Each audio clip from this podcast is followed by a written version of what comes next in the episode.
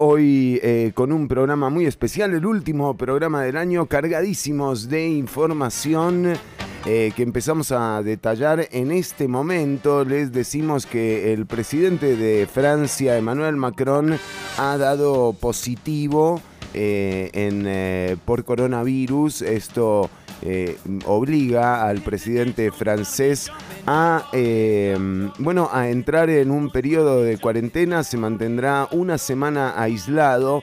Y eh, Pedro Sánchez, presidente de España, también eh, ha, ha, sido eh, aislado o se aisló debido al contacto estrecho que tuvo con, con Emmanuel Macron. Así que Francia y España eh, con las alertas encendidas más allá de eh, lo que ya está ocurriendo en, eh, en Europa, en toda Europa con, bueno, con la segunda o tercera ola de contagios que se está dando. También Suecia está presentando de nuevo cifras digamos, altas y de alguna manera también desconcertantes para eh, el país que había eh, de alguna forma planteado llegar a eh, aquella inmunidad de rebaño de la que nunca más se volvió a hablar. Por otra parte, también el Papa Francisco habló, se proclamó, se hizo la proclama de la de la paz, la jornada mundial de la paz, él pidió el eh, dinero usado en el mundo, que el dinero usado en el mundo para inversión en armamento sea eh, destinado a un fondo de lucha contra la pobreza. Eh, habló, habló el Papa Francisco y dijo, nadie se salva solo. esto también lo traemos a colación porque no, hay que, no hay que olvidar como lo ha hecho la clase política, empezar a hablar sobre el impuesto a las riquezas. Eh, ya en Perú, en Bolivia, en Chile se está discutiendo para aprobarlo y en Argentina ya fue aprobado un 1% eh, de gravamen a las eh, más grandes riquezas de cada uno de los países. Como dato significativo, Latinoamérica, el continente más desigual del planeta, el 1% eh, de, de, los más millonarios de América Latina poseen o les pertenece el 47% del capital al 1% de, eh, de ricos de América Latina. Si ya lo subís al 10% de, de personas con mayores ingresos de América Latina, ese capital asciende al 70% eh, del total de plata que circula en América Latina. Así que ya es hora de repartir de nuevo. Eh, es hora también de que las autoridades empiecen a hablar de este tema, por más que quieran ir al FMI o al BID o a donde quieran. Lo importante es eh, que se empiece a redistribuir porque la desigualdad que ha provocado este año de pandemia es solamente el refuerzo de la teoría de lo que se venía gestando desde hace ya 20 o 30 años. Eh, y, bueno, ya hasta el FMI lo está diciendo eh, que hay que grabar a las grandes fortunas de los países si es que se quiere que las heridas que va a dejar eh, esta pandemia no sean aún más profundas de lo, que, de lo que ya se evidencia. Pero bueno, está con nosotros Mariela Herrera. Mariela, ¿cómo le va? No lo tenemos a Ortuño hoy. No sé, me siento, me siento a solas con usted, un poco intimidado también, de alguna forma. ¿Cómo se encuentra? ¿Cómo anda el clima eh, por el sector de su procedencia, Mariela Herrera? A ver si me copia. La tenemos, la tenemos, ahora sí me encanta ese, estamos, estamos aquí con María. Y, no suena, no suena, Mariela. Oh, no. No, pero sí, sí, ahora sí suena y suena re bien. Ah, ok, excelente, me parece muy bien. Nombres, o sea, me encantó ese. Ahora estamos aquí con Mariela Herrera y en ese, ese es el preciso instante en el que Mariela Herrera desaparece. Y bueno, ese, es timing. No que Dios no tiene sentido del humor. ¿Cómo le va, Mariela? bueno, muy bien, de hecho, estoy muy contenta en este viernes inmediatamente antes de las navidades. De hecho, yo les traigo a ustedes algunas noticias que hablan un poco acerca de las navidades. Les voy a hablar un poquito más acerca de... De la Navidad. Ahora yo le digo, esto de las Navidades a mí me tiene un poco inquieto, un poco inquieto. Eh, el digamos, como de la estadística de cómo los ticos están exactamente. ¿Cómo los ticos? Uy, tenemos un problema serísimo. Alguien está hackeando a Mariela. Sean, sean, sean honestos. O sea, si hay alguien en el programa que tiene algo en contra de Mariela, por favor, que lo diga ahora, no hackeen más a Mariela Herrera, por favor, se los pido. ¿Será algo personal? Es que esa es la cosa, la gente no quiere, no quieren que yo traiga estas informaciones al público. Están censurándola, Mariela. Están censurándome, están censurándome. Me siento censurada oficialmente. Bueno, pero ¿cómo es que los ticos vamos a pasar la Navidad? Bueno, digo, me incluyo, ¿no? Esa es la cosa. Es,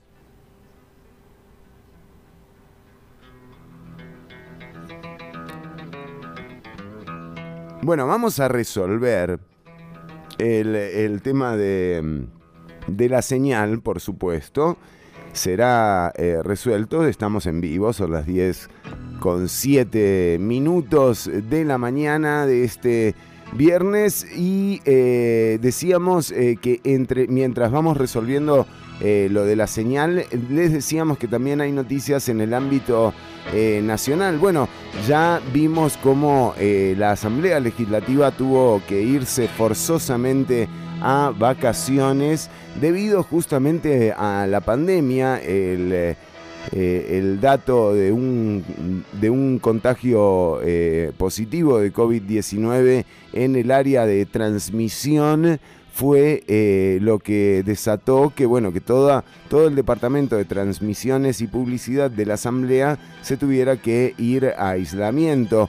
El presidente de la asamblea legislativa Eduardo Cruikshank también dio positivo y esto forzó a que por el deber de publicidad y y, nada, o sea, todas las sesiones de plenario deben ser públicas eh, por eh, mandato constitucional.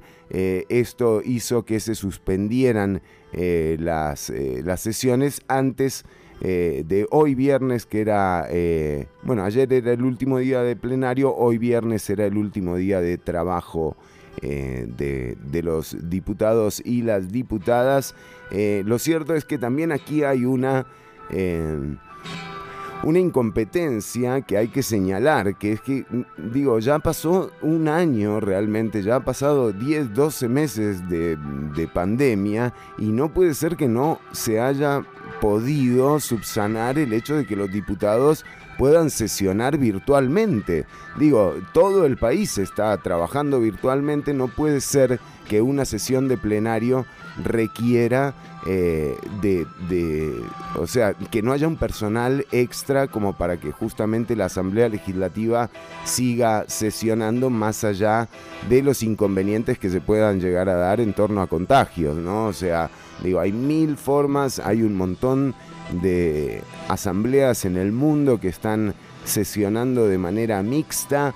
Ya anunciaron el regreso a clases el 8 de febrero y todavía no pudieron transmitir por Zoom una eh, sesión de plenario. Realmente, eh, si hay un faltante en esta Asamblea Legislativa que también habla de ella misma, es ese, no haber podido garantizar las sesiones eh, tal y como lo manda la Constitución de la República. Realmente no es eh, un, eh, un momento como para dar por sentado que bueno, que ningún diputado se va a contagiar. Ahora el propio presidente de la Asamblea Legislativa, Eduardo Cruikshank, está solicitando que los diputados y las diputadas sean prioridad para eh, la vacunación. Bueno, de nuevo, eh, don Eduardo, yo sé que usted nos está escuchando. Pónganse las pilas, sesionen virtualmente. No, las vacunas no son para los diputados y las diputadas. Las vacunas son, se ponen eh, por prioridad de riesgo en este caso en particular. Y así se ha hecho en todo el planeta. No veo por qué justo es como lo de Mariela Herrera, que le cortan la señal justo cuando va a entrar. O sea, justo en la Asamblea Legislativa en la Asamblea Legislativa costarricense no se puede sesionar virtualmente. Es una payasada total. A ver, Mariela, si la tenemos bien ahora. Ahí va, ahí va, ahí va. Se logra, se logra. Sí, sí, se puede. Excelente. Ah, no, bueno, para darles un, pequeñito resumen de lo que me cortaron en múltiples ocasiones, porque mis enemigos prefieren que yo no, comunique al pueblo, ¿verdad? Estas verdades. Este, el pueblo costarricense resulta que pues el 25% de los ticos eh, quieren, ¿verdad?, romper su burbuja para las navidades y el año nuevo. Uno lo entiende desde el punto de vista, ¿verdad?, como emocional, ¿verdad? Como y sí, o sea, sus abuelitos están muy lejos, pero pero y obviamente, ¿verdad? Aún no tenemos la vacuna y seguimos estando en peligro por lo difícil que sea. Y peculiarmente, ¿verdad? Obviamente en un rato les voy a explicar un poco más a fondo.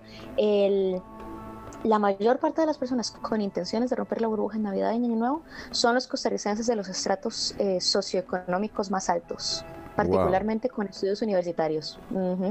Mm, gran dato. y estamos hablando de, de, mucha gente, 25% es mucha gente. Exactamente, eso es un montón de personas. Esto podría resultar en pues la, la afamada y terrorífica segunda oleada de la que nos han estado hablando todo este año. Entonces voy a hablar un poquito al respecto y un poquito acerca de, de qué tácticas pueden utilizar para comer más saludablemente en las vacaciones y que no se les suba la presión, ¿verdad? Mm. Después de las navidades, que recordemos es, es un factor de riesgo para el COVID-19. Claramente, claramente. No empecemos a entrar en obesidad en enero, porque... Exactamente, no es una buena, o sea, no es bueno en ningún sentido para su salud, pero para el COVID-19 sí es un, es un factor de riesgo bastante importante, entonces voy a hablar acerca de algunos tips eh, para que pues se mantengan bien, pero que aún así puedan comer, ¿verdad? Una cantidad adecuada de tamales para las navidades. Bueno, qué bueno, qué bueno. Y además, eh, nada, eh, también algunos, algunos eh, datos y consejos con los que vamos a apoyar desde acá para la gente que sí se va a reunir, porque sabemos que hay gente que no es que no le importa eh, o el, otro, o sea que no necesariamente es una actitud egoísta, aunque sí un poco inconsciente, eh, y sí se van a ver eh, en estas fiestas. Bueno, hay que tomar medidas para que esa decisión de verse, de romper burbujas, no derive en contagios. Que, Exacto.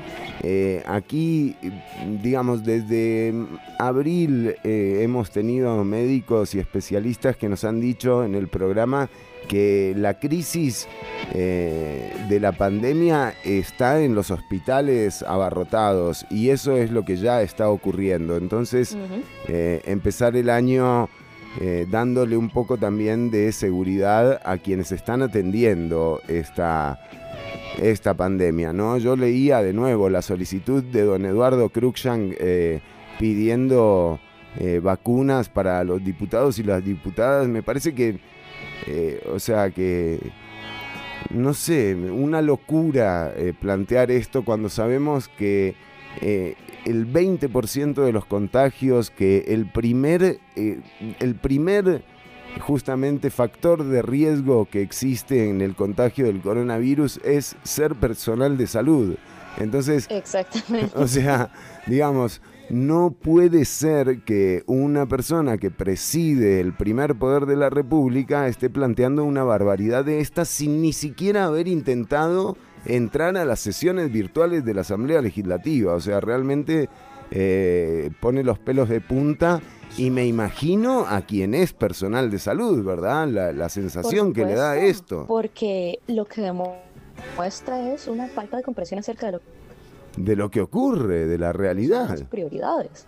Las prioridades son las personas que están en peligro real. Exacto. las prioridades son, obviamente, personal de salud que está expuesto al virus todos los días y las personas que están en mayor peligro de que se vuelva algo grave y que no, so, porque es que esa es la cosa, no es que solamente amenaza la vida de la persona, es que la persona, aún sobreviviendo, quedan secuelas bastante graves posteriormente al virus. Las personas que lo tienen más grave terminan teniendo problemas en pulmones, problemas neurológicos, problemas en riñones, en hígado, son problemas bastante duraderos. Entonces, lo ideal es evitar eso para quien quiera, quien sea que esté en peligro de terminar sufriendo eso.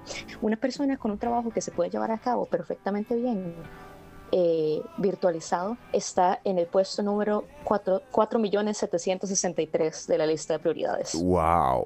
¡Wow! O sea, ahí está, al final. Y, esto es, es, una realidad que también eh, hay que aceptar. De nuevo, eh, asusta ver que gente que está justamente eh, aprobando leyes para lo que será el desarrollo a futuro de la sociedad, eh, tenga esta visión del presente, ¿no? Tan errada, tan eh, descontextualizada.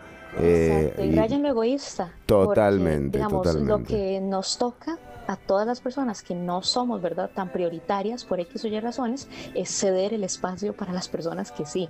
Claramente, claramente. Simple y sencillamente, si usted, esa mentalidad de no, no, yo soy prioridad para mí, es, muy preocupante para una persona cuyo trabajo es servir al pueblo costarricense. Exactamente, bueno, y eso es eh, lo que está pasando hoy, último programa del año. Eh, hoy nos vamos de vacaciones. Ortuño se hizo el boludo, me parece. O sea, no sé, había dicho que no iba a venir. Pero, pero bueno. Exacto, o sea, no sé, no sé. Bueno, vamos a ver qué, logramos averiguar de todo esto. Datos para pasar las navidades y sobre todo empezar el año eh, en línea en línea con lo que está ocurriendo justamente. Eh, exactamente. Entonces, en línea y con salud. Exactamente. Son las prioridades. Así que quédate escuchando porque ya venimos con mucho más Ciudad Caníbal. Muy buena música hoy en el programa también. Eh, vamos a escuchar... Eh, algo, bueno, algo de Beck, hay algo de música nacional también por acá. Eh, tenemos, sí, a Magpie J, correcto. Eh, muy, muy, muy buena música hoy en Ciudad Caníbal. Esto que viene ahora es Pequeño 77. Un saludo para... Siempre me joden que, que yo pongo trap. ¿Esto es trap, Mariela Herrera? Yo no designaría eso como trap. ¿Verdad que no? no sé, no sé. ¿quién, ¿Quién lo anda designando usted como un trapero? Me dicen que soy un trapero cualquiera ahora. Digo, o sea, vean, punto número uno, el trap es un estilo de música 10 de 10. Es, ¿10 de yo 10? Lo Vea, ok, esa es la cosa. Yo siento que mucho lío de las personas como con el ride de trap, reggaeton, dancehall es simple y sencillo. Eh, anti-latinoamericanismo, podría decirlo uno, como Puede ser. estás escuchando un estilo musical de otros países, pero de repente un latinoamericano lo está haciendo y ahí de repente no te gusta. Mm, eso se, eso se siente, se siente como que el problema no es el estilo musical. Y mire, y mire el dato que me daba Ortuño el miércoles pasado que recomendaba el documental sobre el rock latinoamericano, ¿no? Que qué, qué más qué más importado que, el, que eso, que el rock latinoamericano. Digo, el rock no existe en Latinoamérica si no fuera gracias a la difusión de bandas gringas, ¿no? O sea, e inglesas. Eh, digo, el rock tampoco, es como el trap, digamos, también es importado. Eh, pero, pero bueno, tiene toda una actitud, ¿no? Y tuvo todo un papel eh, social lo ha tenido y lo sigue teniendo, eh, de denuncia, de representatividad en sectores eh, que justamente para los que el arte nunca, nunca dedicó ¿no? esos grandes escenarios de teatros o, más sofisticados. Eh, eh, digamos, no, no, no, tuvo acceso la gente del barrio, digamos. pero como al, me contaba que en ese documental, en el Rompan Todo, cuando preguntaban, bueno, ¿y ahora qué pasa con el rock? había gente que decía que estaba invernando, que estaba muerto, que no, que ya estaba por salir una nueva oleada de rockeros. Y por otro lado, había quienes eh, decían que, bueno, que en realidad el rock ahora eh, sigue vivo en el trap y que hay muchas cosas de trap que tienen mucha actitud rockera, ¿no? O sea que... y, esto me parece una muy buena reflexión, o sea, realmente eh, sí, se, sí se siente eh, que, bueno, que, estos chicos te están contando una historia de algo que está pasando en los barrios y de algo que está ocurriendo en todo el continente, ¿no? Así que aguante el trap. Claro, claro. Me gusta, me gusta, me gusta el trap. Vamos a escuchar si le parece. Esto para mí no es trap. Esta y de enojo. Claro, claro, hay un enojo. Nunca desaparece, o sea, simplemente toma formas un poco diferentes. Un poco diferentes, sí, sí, sí, la escuchamos medio lento. Qué gracioso que es escuchar a alguien así, suena como que está borracho. Así sonaba yo en el Festival Imperial una vez, pero bueno, era por el retardo del delay. No, no, esa vez sí estaba borracho. Bueno, no, esto es Rangos 2, eh, Pequeño 77 con Rubén Rada. Impresionante lo que suena esto. Además, eh, esto es, de nuevo, para mí no es trap esto. Para mí esto es rap, música urbana o como carajo le quieran llamar. Sí, sí. Y, le podría decir rock también. Eh, se llama Rangos 2. Ya venimos con más Ciudad Caníbal.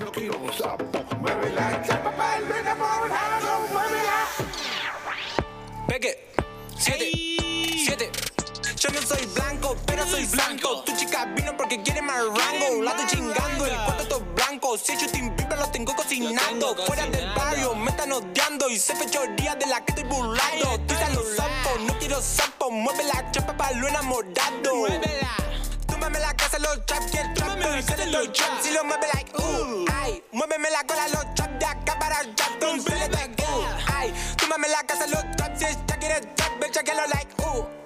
Muéveme la cola, los traps de acá para allá, entonces le doy. Moviendo los kilos en el guero, traigo droga pa' mi bardero. Yo se la quité a tu puntero, ahora tengo el bolsillo lleno. Quieren que la saque el tropero, la tengo en la funda de cuero. Quieren que le meta de nuevo, yo le meto de nuevo. Pa' que entiendan que fue parte de enseñanza que en mi casa mando yo ya que les vendo lo que quiero. Lo que quiero. no soy blanco, que yo soy negro, que yo no salgo si no es con el fierro. Que estos son rangos y yo no los vendo. Somos la fucking droga del momento. Bitch, muéveme la cola que transpira en el club. Tiene sudando mental le pega el trap. El cubano vino y el lago de la Sprite. Su cuerpo lo pide, necesita más trap. Sucio, criminal, sucio, no me ensucio. Sigo igual, no uso rifle ruso. Tengo pulso, tengo un tres chiqui papa. Loco, no paro, sin relajar. Fuera del barrio me quieren bajar. Me la quieren complicar. Me están copiando, me hacen mimicar. Respeto en rango, so a la clínica. El pulso se vende, se lo triplica. Mm, se sienten mal conmigo, me lo imagino. Qué divertido. Yo no soy blanco, pero soy santo. Tu chica vino porque quiere más rango. La estoy chingando, el cuarto todo blanco. Bieber, tengo cocinando. Fuera del barrio, me están odiando. Hice fechoría de la que estoy burlado. Pisa los sapos, no quiero sapo. Mueve la chapa para lo enamorado. Ahora sí, eh, soy el delivery. Te traje el trap. Acá está, damn. De que 77, Bobby Boy, Rango Remy. Sé que te encanta, para que le mentí. Sé que lo sentí, vos sos un tetri. Yo cuadradito, lo único que tengo es Netflix. Damn, los ops nos miran muy mal porque tengo los pelos de colores. Damn, ops, miran muy, muy mal. Porque fuerte tengo rico los olores. Damn, ops, miran muy, muy mal porque tengo un plan. Porque tengo ese pan, porque tengo ese tanque lleno. Bitch, quita fondo, holo, no freno. Bitch, charro de salsa que nunca se agota. Queda loco con solo una gota. Vino remera apretada, no me entero y una joda. Uh, antes de entrar algo, le yo rolaba una jota. Ahora reuniones, cae no jota. Mira, Messi, cásame el mambo. Yo soy blanquito, pero no santo. Si se pone triste, simplemente le canto. Quiere más salsa, quiere más rango, quiere más traffic, quiere más tango, quiere más. pero soy santo. Tu chica vino porque quiere más rango. La estoy chingando, el cuarto todo blanco. Si yo pipa lo tengo cocinado. Fuera están odiando. Y se fechoría de la que estoy burlando. Pisa los sapos, no quiero sapos. Mueve la chapa para lo enamorado. Y ya estoy de tanto ganar, estoy cansado de tanta factura. Con tanto flow que ni yo me soporto. Que alguien me venga a ayudar. La cuenta del trama grande de la Argentina. Te tomo la casa, te tomo la cocina. Que todos saben cómo la historia termina. Yo millonario y ustedes en la ruina. Oh, Debe ser porque mina, sí, sí. No encontraron excusa más original. My God. No lo culpo por ser tan fracasado, pero loco, qué pesado. Respeto los rangos, la jefa está al mando. Cuidado con lo que andan hablando. Los están esperando, el pequete afilado, neo te está apuntando. Te conviene jugar pa' este bando. Yeah, ahora estamos de vuelta con el 77. Tu cara de miedo cuando yo llegué. Con el dedo meñique probamos el paquete. Mucha mercancía tengo para vender. La carabina sonando allá afuera. Todos mis chicos disparándote. Todo mi equipo jugando en primera. Todos por la MDB. Oh, ven, juro que no soy un santo. Juro que ya no lo sé. Tu nena quiere mi rango. Yo tengo que obedecer. Estoy metido en el bardo. Estoy metido en el hotel, estoy con el peque fumando. A mejor no me molestes. Santo. Tu chica vino porque quiere más rango. La estoy chingando, el cuarto todo blanco. Soy cocinando. Fuera del barrio, me están odiando. Y soy mayoría de la que estoy burlando. Pisa los sapos, no quiero sapos. Mueve la chapa para lo enamorado. Ya no le pegamos al perro. Estamos Rubén, pero con Rada. Hay que para un poco. ¡Muévela! Estás escuchando Ciudad Caníbal. Bueno, ahí era el pequeño 77 con Rubén Rada eh, y un par de features buenísimos también. Rangos 2 se llama. Muy bueno, muy bueno este chico. Y además eh, con el apadrine de Rubén Rada, ¿verdad? Estamos hablando de un músico con una trayectoria de 40 años en, eh, de hacer música y sacar discos. El músico uruguayo que además eh, fue visitado por Mick Jagger. eh, solicitó Mick Jagger eh, conocer a Rubén Rada en Uruguay está de hecho documentado en el eh, en la película documental sobre el concierto que hicieron los Stones en Copacabana en Río frente a millones de personas concierto impresionante gratuito que se llevó a cabo en Río de Janeiro Eh, y, y bueno en ese en ese mismo documental está la visita de Mick Jagger a la casa de Rubén Rada, una risa, porque imagínate, ¿no? O sea, llega. Sir Mick Jagger, ¿no? Y están todos los negros ahí bailando, candombeando y haciendo música de murga. eh, es espectacular. Mm, Y, Rubén Rada, cualquier cosa que busques de música de Rubén Rada es espectacular, así que se los recomiendo. Ahora junto a Pequeño 77 ya han sacado varios temas y creo que hay un disco eh, ya, ya elaborado, pero eh, ese tema en particular, Rangos 2, así como el otro que tenemos en programación... ah, eh, Denle, denle un chancecito a que, a que se fije. Sí, sí, me tengo que fijar porque no me acuerdo el, el- el título. Bueno, no, después se los doy. Bueno, pero eh, ¿sabes qué otra cosa empezó? Qué bien la escucho, Mariela. Ah, me alegra mucho. Me alegra mucho que ya, ya, ya mi equipo de, de inteligencia informática está trabajando eh, hacia mis censuradores. Muy bien, muy bien. Estamos tomando represalias. Eh, Exactamente. Son, son efectivos como el equipo de, de contrainteligencia informática de la UCR. Usted ha visto que si uno empieza a hacer algo sospechoso en algún punto de las inmediaciones de la UCR.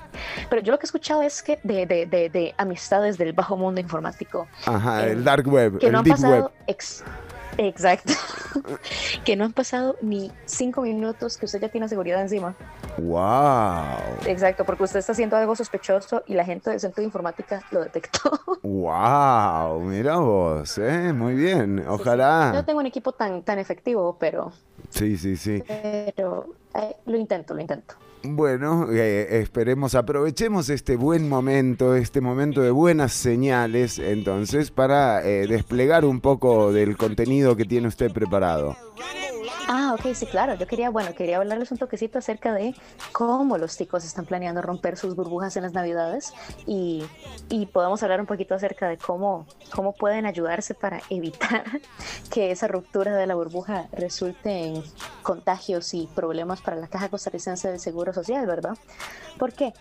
Ok, bueno, lo que está sucediendo es que según la encuesta de actualidades del 2020 que se publicó hace poquito, el 16 de diciembre, este fue un esfuerzo, ¿verdad?, de la Escuela de Estadística de la Universidad de Costa Rica y es interesante porque abordó un total de 12 temas, ¿verdad? Entre ellos, tradiciones de fin de año en época de pandemia. Entonces, básicamente fue como que, ¿qué, qué planean hacer los ticos Claro. ahora que estamos en medio de una pandemia y, y las cosas han cambiado, ¿verdad? Sí, sí, sí. Este, se hicieron 1.287 entrevistas en total, ¿verdad?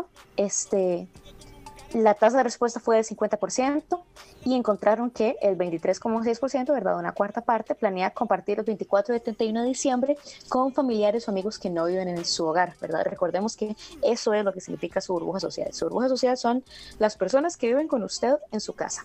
Claro. ¿Verdad? Entonces, obviamente, si su abuelito vive con usted en su casa, pues es parte de su burbuja social. Pero los de nosotros que tenemos a nuestros abuelos afuera de la casa, pues eso no, ellos no califican como la, como la. Sí, sí, pero hay dudas, incluso eh, entre gente del trabajo también. A veces se cree que eso pertenece, que hay compañeros de trabajo y no, no es así, no pertenece a. Exactamente, exactamente. Sí, hay como cierta inseguridad acerca de qué implica verdaderamente, porque la persona piensa burbuja social, piensa como las personas con las que interactúa regularmente, ¿verdad? Que es como lo que uno pensaría normalmente que significa, pero no, es como la gente con la que usted vive. O sea, si usted vive con roommates, esos son sus burbujas sociales. Claro, claro. le agrada o no, Sí. le agradan o no los roommates, ¿verdad?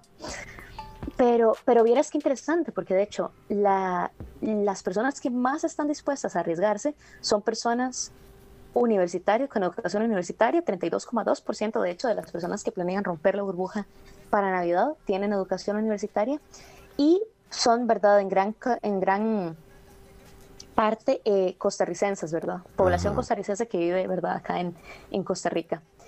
Es interesante porque es, lo que pasa es que lo que se ha dado más es que las personas con mayores facilidades económicas, este, cuyos ingresos se vieron poco afectados o nada afectados por el COVID-19 son los que están más dispuestos a, a Claro. enfrentarse a este riesgo porque son la población que menos lo ha sufrido, ¿verdad?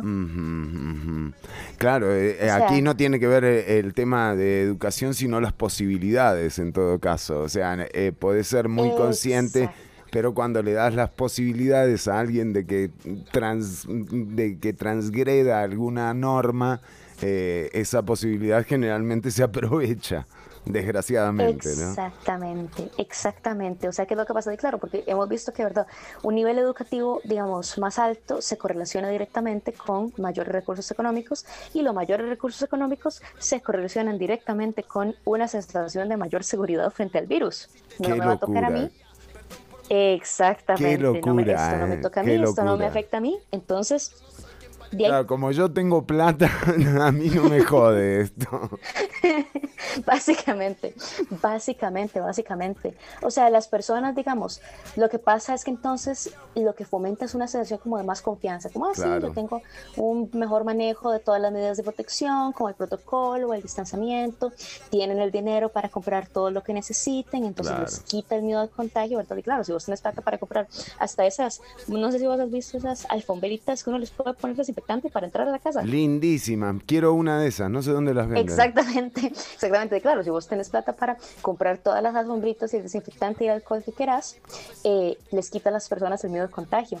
Claro. Otra cosa, ¿verdad?, que también se está considerando dentro de la encuesta es que más de una persona de estas cuenta con un seguro privado adicional o con la posibilidad de ser atendido en un hospital privado. Mm. Entonces, es una sensación, es una sensación de que al tener los medios económicos pueden sobrepasar, ¿verdad?, cualquier problema. Bueno, y mire qué peligroso, porque, eh, o sea, no, no es tan irreal eh, la suposición tampoco, o no, no está... Sí, eh, claro. tiene, visto- tiene un fundamento... Las poblaciones, sí, claro, las poblaciones que de entrada ya están más vulnerables eh, socioeconómicamente han sufrido la mayor parte del peso de la pandemia. Es lo que suele suceder, ¿verdad? En, en nuestro mundo.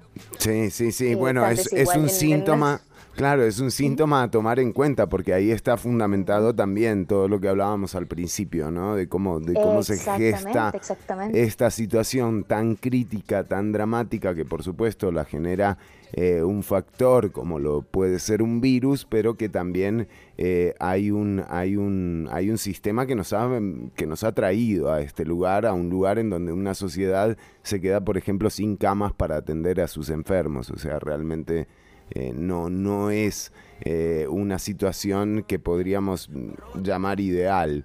Eh, Obviamente. Sí, no, no.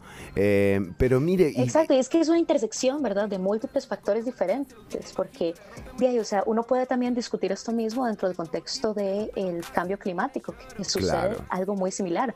Las personas que se llevan la mayor parte de las Claro. consecuencias negativas del cambio climático son las que ya de entrada estaban más vulnerables, ¿verdad? O sea, las, las personas que tienen mayores ingresos económicos usualmente y tristemente, ¿verdad?, correctamente piensan que pueden sortear Claro, no tienen fundamentos para decir, no, no, yo tengo plata, a mí no, no me va a pasar eh, eso. Exacto.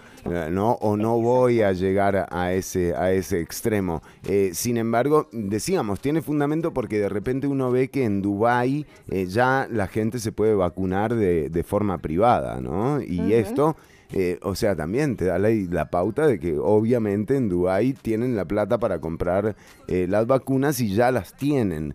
Eh, y esto es... eh, eh, terrible, ¿no? Pensar en que, en que el mundo será eso, seguirá siendo eso a futuro luego de esta gran enseñanza. Pero y entonces, eh, eh, Mariela, eh, ¿qué, ¿qué tipo de recomendaciones están haciendo en torno a esto?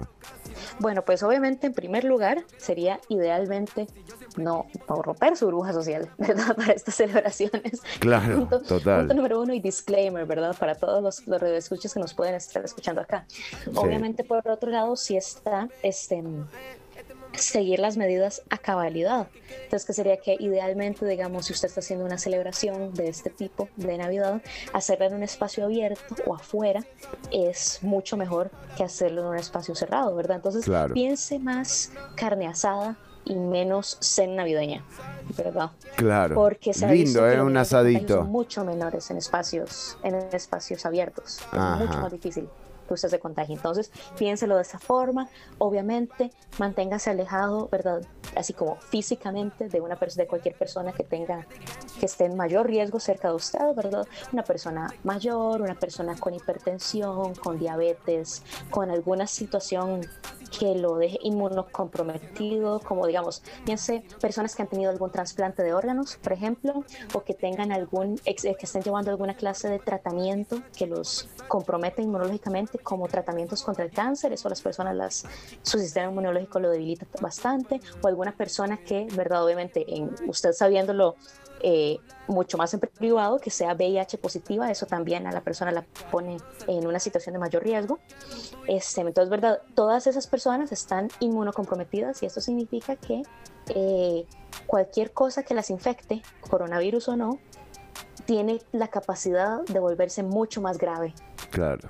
Claro, para claro. una persona que no tenga esta situación. Entonces, ¿verdad? Tomen eso en cuenta. Entonces, las mejores, ¿verdad? Recomendaciones siempre son Abstenerse. abstenerse, exacto, y si no, haga las celebraciones afuera, en espacios o en espacios amplios y bien ventilados. Eso minimiza los riesgos. Obviamente, lavado de manos, uso de mascarillas, distanciamiento físico, todas estas cosas contribuyen bastante. Y usted sabe, Mariela, que escuché una recomendación que me pareció brillante. Eh, en, el- en algunos casos es muy difícil de seguirla, pero como recomendación me parece eh, excelente para, para lo que viene, para estas fiestas eh, de Navidad y fin de año. Eh, que es que si vos sabés que vas a reunirte el, el 24, la semana que viene, intentá que los 6, 7 días anteriores, y lo ideal sería que los 15 días anteriores, no tengas contacto con otra gente. ¿Por qué? Porque de esa forma te garantizás que eh, no has sido contagiado y sos asintomático y vas a ir con un poco más de tranquilidad a esa, a esa reunión y dar tranquilidad también a quienes van a esa, a esa reunión, ¿verdad? O Tiene sea, total sentido aplicar una autocuarentena exacto. de, de dos semanas o diez días, digamos, es la que aplica la caja cuando se detecta un caso positivo en una, ¿verdad? En un hogar, es de 10 días para esperar a que si se tiene que revelar un síntoma se revele y si no, que tenga la garantía de que la persona, ¿verdad? El periodo de incubación del virus ya vino y ya pasó y lo que sea que sucedió ya, ya tuvo que suceder, ¿me explico? Exactamente. Y ya la persona sí. ya no es contagiosa para el momento que sale de eso. Sí, por supuesto. 10 días antes, como mínimo absoluto, de, de ir a visitar a sus seres queridos en, en Navidad y Año Nuevo, ayudarían un montón a minimizar ese riesgo. Y si ustedes se aseguran de que, digamos, verdad, el clásico es que de ahí que los hermanos quieren visitar a la mamá o a la abuela, eh, asegurarse usted también que los demás miembros de su familia apliquen esa misma, Claro. esa misma técnica. Ese cerco, ese pequeño cerco que te puede ayudar muchísimo, ¿me entendés? Y puede ayudar muchísimo también eh, a, a- de nuevo, a la gente que está atendiendo esto, que eh, uno no tiene idea del nivel de agotamiento que puede generar eh, estar en ese nivel de exigencia laboral durante tanto tiempo y es muy sencillo, ponete vos en una situación en la que tuviste que presentar algún trabajo, en la que tuviste que eh, hacer algo fuera de lo común y tuviste que palmarla 15 días o 20 días. Bueno, estos tipos llevan nueve meses, Meses. de palmarla y, Sí. y de palmarla y de ver morir gente.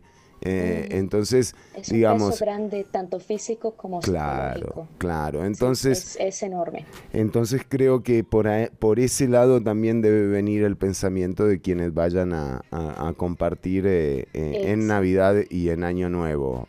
Digo, estás La ayudando a esas personas, ¿no? No es Por supuesto. También, ¿verdad? Recuerden, ¿verdad? Que cuando estén, ¿verdad? Haciendo una preparación de alimentos, ¿verdad? Las clásicas tamaleadas, pues, ¿verdad? La costumbre está presente en el 50, 57.3% de los hogares costarricenses. Esto es una celebración, esto es un evento bastante grande de, de Navidad, ¿verdad? Sí. Obviamente la tradición ha bajado más en este año porque, ¿verdad? No hay presencia tanto de la- las personas no están juntándose tanto con su familia más extendida y porque la- el ingreso de un montón de hogares costarricenses ha disminuido bastante. Y de hecho es particular porque de hecho la, traducción, la tradición de los tamales es más alta en los hogares que fueron más probablemente afectados económicamente por el COVID-19. Interesantemente, ese fue uno de Claro. los resultados de, de este estudio que salió.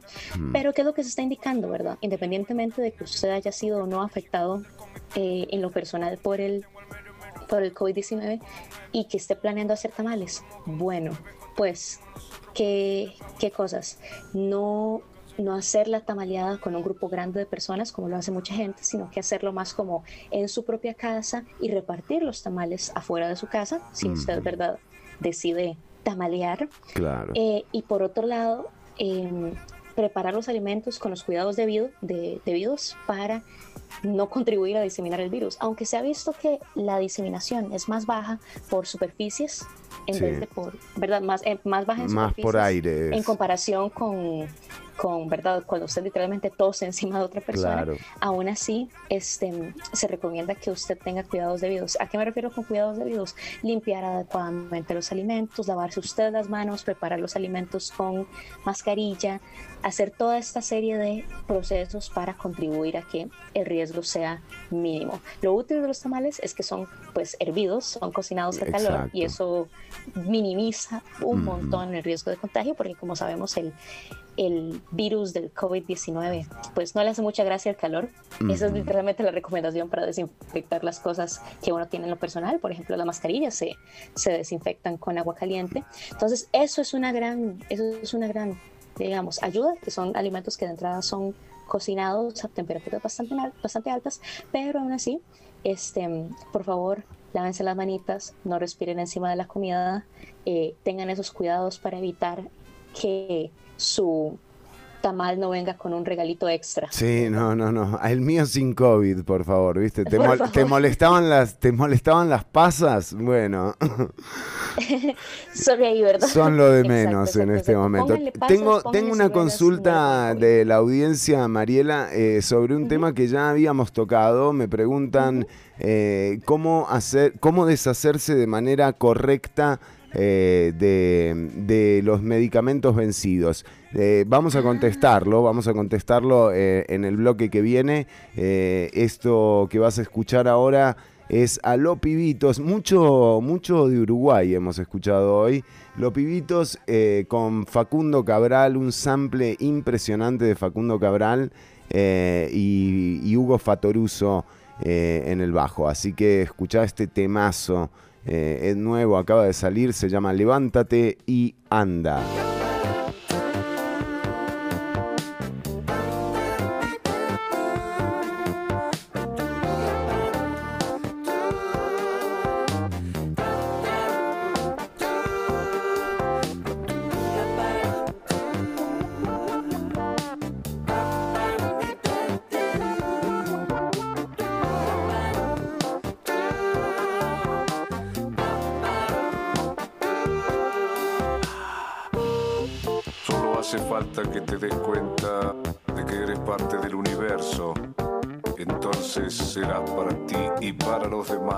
Constante inspiración. Libre de todo lo que divida. Entonces tu vivir será un arte. Y en lo más profundo de ti está la raíz de tanta belleza. Solo a partir de ti cada acto puede ser una totalidad. Por eso no pidas más, vive más. Ese es el secreto de la riqueza. Por eso no debes seguir a nadie como un huérfano, sino seguirte como un hombre. Entonces comprenderás que para vivir mejor hay que ser mejor. Cantando, bailando y amando.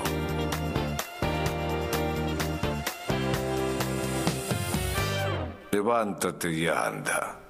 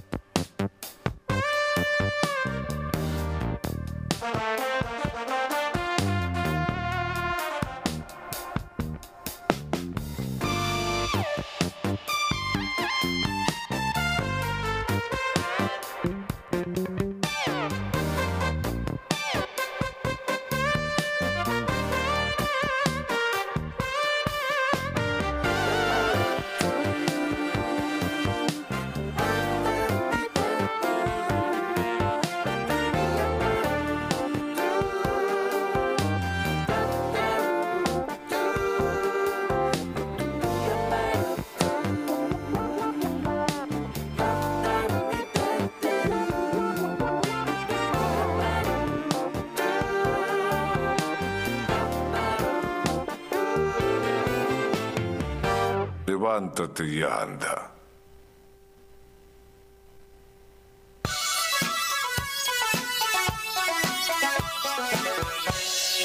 Estás escuchando Ciudad Caníbal.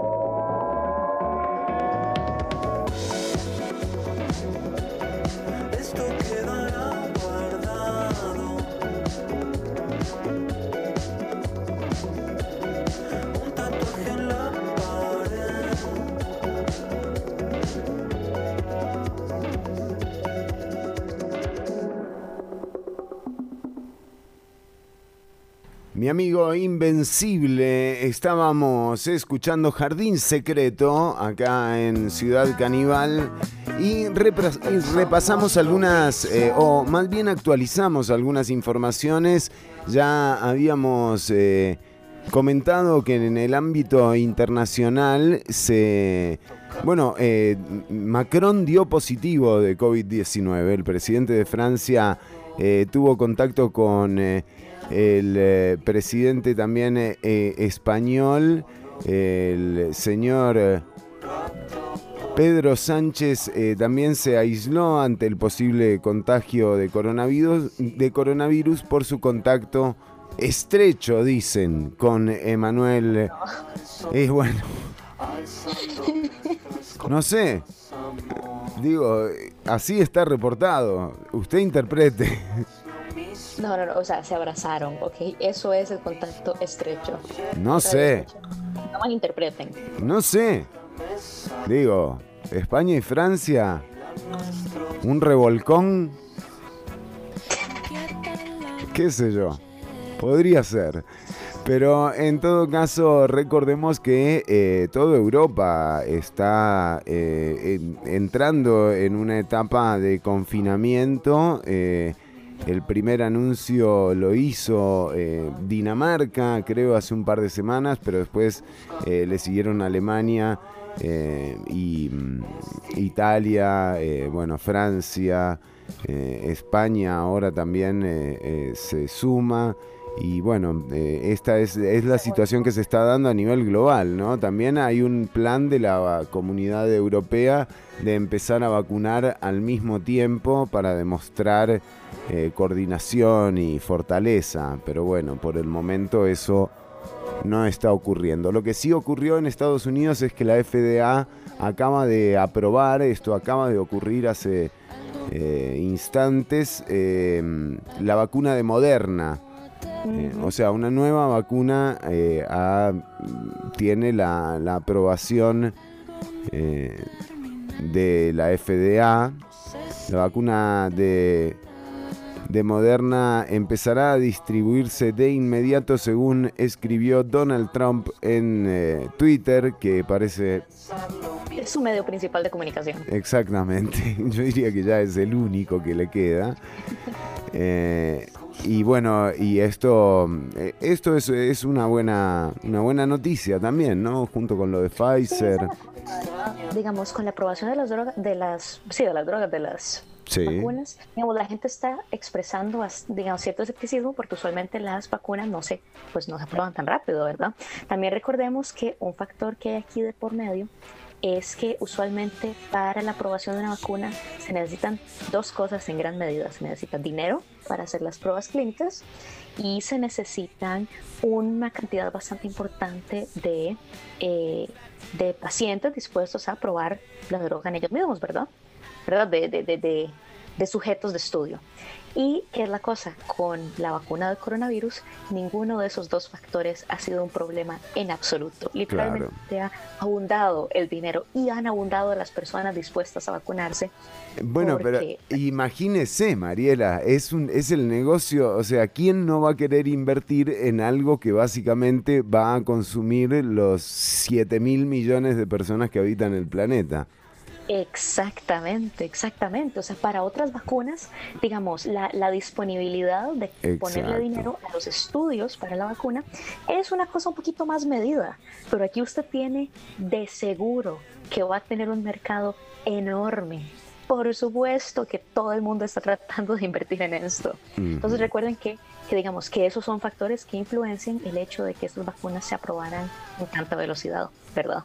Claro. Es, eh, era una cosa, no es, no, es la, no es la vacuna en sí y el estudio en sí, fueron más las, las circunstancias Claro. socioeconómicas en torno a la vacuna. Claramente. Y eh, también, bueno, recordemos, eh, por otro lado, hablando de vacunas, eh, a mí siempre me ha llamado la atención la poca, eh, la poca cobertura que se le da a la vacuna rusa, ¿no? A la Sputnik 5, Ujú. eh, y que fue la primera en ser suministrada.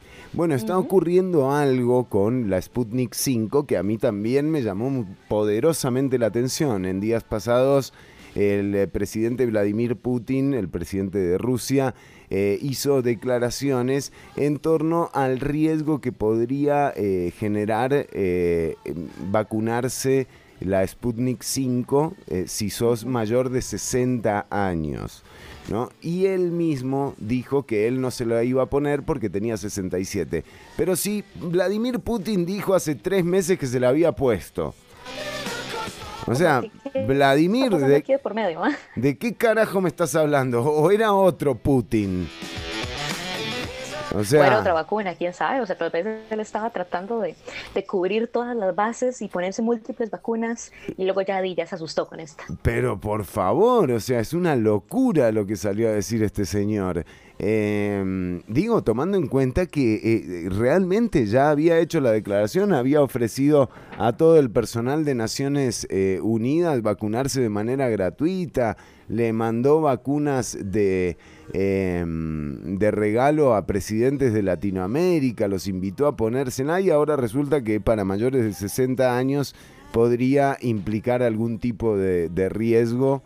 Eh, bueno, nada, son estas cosas que también se van a ir aprendiendo con, eh, con la aplicación de la vacuna. Por ejemplo, otra de las incertidumbres es qué tanto tiempo de inmunidad provee. No se sabe. Exactamente, sí, se está, se está pensando como, bueno, tal vez seis meses de inmunidad, tal vez más, tal vez menos. O sea, lo que se sabe es que confiere inmunidad, pero no estamos muy seguros respecto a qué tanto en realidad. Porque uno lo que está acostumbrado es que vos vas, te vacunas y tenés aunque sea 10 años. Exacto. Tranquilo, ¿verdad? La vacuna del tétano. Vos estás tranquilo los próximos 10, 20 años y, ¿verdad? Te desentendés la vacuna de la polio, a vos te la dan una vez cuando sos un bebé y ya, lidiaste con eso, ya, ya terminó. Pero, pero sí, la vacuna del coronavirus está, se está discutiendo bastante. También consideremos que, que mm, digamos, es como, piénsenlo casi como, como la vacuna de la, de la gripe, que están constantemente apareciendo nuevas cepas, ¿verdad? De que la, la inmunidad no es perfecta precisamente porque están apareciendo nuevas versiones del virus de la gripe. De hecho, el COVID, están, ya han aparecido varias eh, cepas diferentes de este virus. Entonces, eso, eso por supuesto que tiene que ser considerado dentro del proceso de vacunar, ¿verdad? Que no es solamente un tipo muy específico de COVID que está dando vueltas por ahí, hay más de uno que podrían presentar un peligro para la población. Claro que sí, esto, Tomen esto en cuenta. Ah, también, también, también tomen una cosita en cuenta, eso sí. Este, se está viendo que si la persona tiene una alergia severa al huevo, podría tener una alergia a estas vacunas que se están presentando actualmente. Así que si usted, si alguno de, esos radios, de nuestros radioescuchas tiene una alergia fuerte al huevo, ¿verdad? No- yo no estoy hablando como de, ay, me, me hace que me pique un poquito la nariz. Sí, Pero si sí. tiene una alergia al huevo, este, díganlo, ¿verdad? si, si ustedes están dentro del grupo que podría ser vacunado, menciónenselo. Obviamente, o sea, su médico se lo va a, se lo va a preguntar porque esto, esto es algo que ya es sabido, que hay cierta correlación, ¿verdad?, entre esta alergia y una posible reacción con la vacuna, pero de todas formas, ¿verdad? Asegúrense de que sus profesionales de la salud estén informados de esto para, Muy buen dato. para que se tomen las precauciones, ¿verdad? Sí, Exactamente. sí, sí, sí, sí. Así que eh, si sos alérgico al huevo, nada. O sea, Exacto, ojo, dígaselo al Seguí cuidándote. y ven a ver cómo se hace. Exacto. seguí cuidándote mucho, ¿me entendés? Pero sí, sí. Sí, sí, todas estas cosas que se van aprendiendo, ¿no? Justamente a partir de la aplicación de, de la vacuna. De la Eh, vacuna, sí, sí. esa es la cosa, ¿verdad? Que lo, lo que se nos olvida es que la, la cuarta fase de la investigación de un medicamento es literalmente, digamos, son, La práctica. son cuatro fases en total, ¿verdad? Ah, son verdad, cuatro es, fases. Mire, esto no lo tenía, yo no tenía ni idea de eso que me acaba de decir. Son cuatro fases en total. Ujú. Sí, entonces, ¿verdad? Empezás cuando le empezás a, estudiar el medicamento, ¿verdad? Como solo, cuáles serían los efectos en teoría, luego lo empezás a probar con animales, luego lo probás con sujetos humanos, ¿verdad? Cuando ya tienes una seguridad bastante razonable con los animales, y luego la última fase es cuando ya lo soltas al público, porque ya tenés de repente una población súper amplia sobre la Mm. cual tener una idea de qué es lo que está sucediendo, ¿verdad? Y esa es Por la eso es que las últimas tres fases, exacto. Por eso es que las, las tres fases anteriores se tienen que completar a cabalidad y con gran rigor científico para asegurarte de que, digamos, de que ya se hayan considerado los posibles riesgos para la población, ¿verdad? Para la mayor población. Entonces estamos en esa cuarta fase en este momento. Estamos aún viendo qué cosas, digamos, tenemos una idea de qué, Mm. Qué- quiénes podrían tener una reacción alérgica, quiénes son mejores para, para ¿verdad? ¿Quiénes, quiénes personas son, cuáles son mejores candidatos para la vacuna que Mm, otras mm, personas, mm, ¿verdad?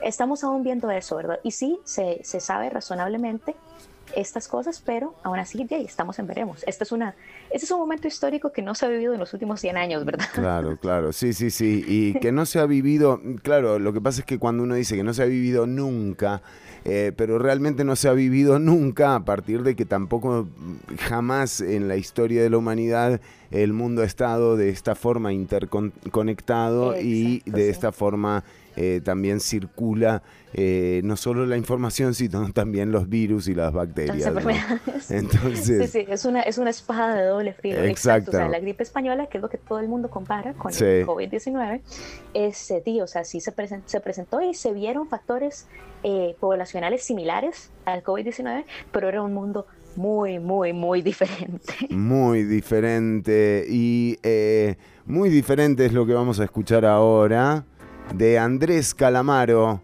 eh, un tema que tiene una versión original eh, en, en el Andrés Calamaro rockero, pero que en esta ocasión la hace junto a Julio Iglesias.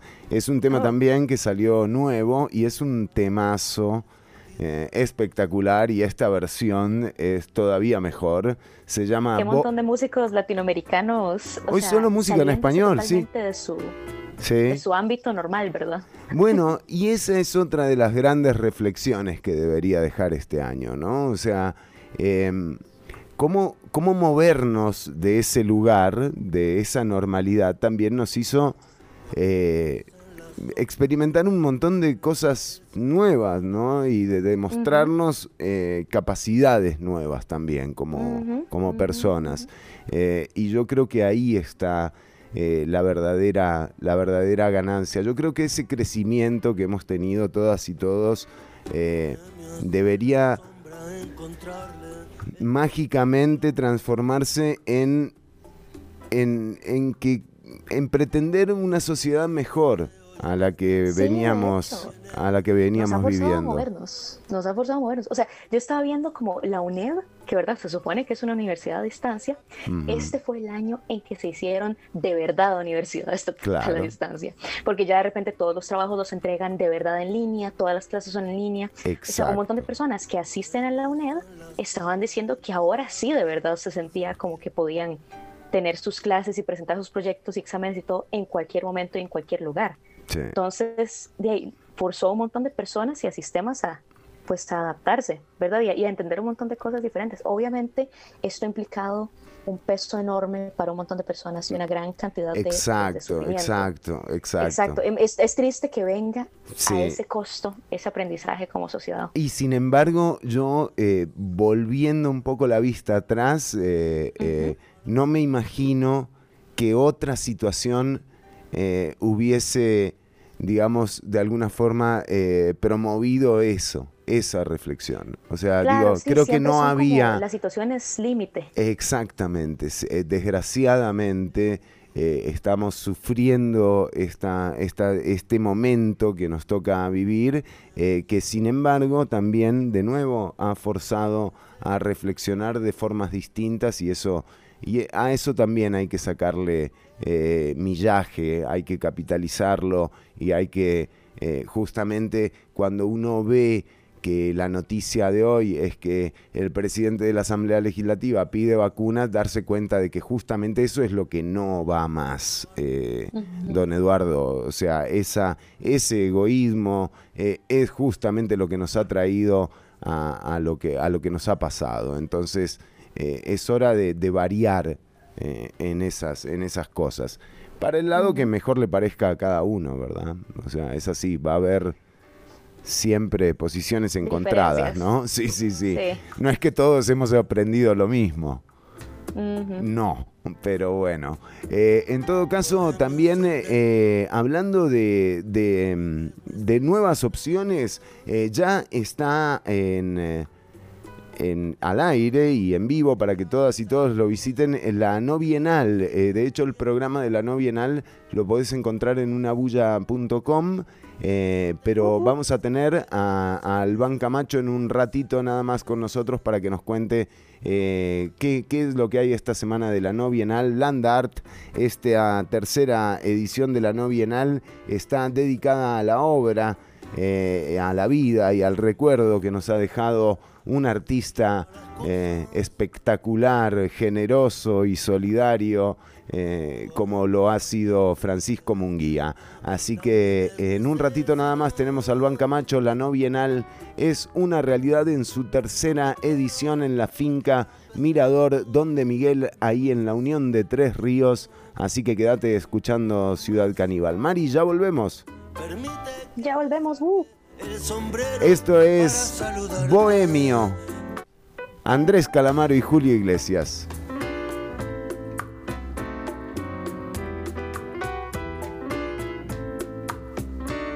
Bohemios en la sombra, encontrarle el sentido a las cosas. Bohemios el deseo y a destiempo también es necesidad. Te quiero porque a pesar de todo me vas a seguir queriendo un poco más. Permite que me saque el sombrero para saludarte. Libertad. Bohemio y tu deseo de aferrarse a las espinas de las rosas. Prefiere que la noche lo acompañe a caminar. Te quiero porque dentro del abismo vas a seguir siendo el mismo para mí. Permite que me incline ante tu sombra cuando un cántaro se rompa. Libertad.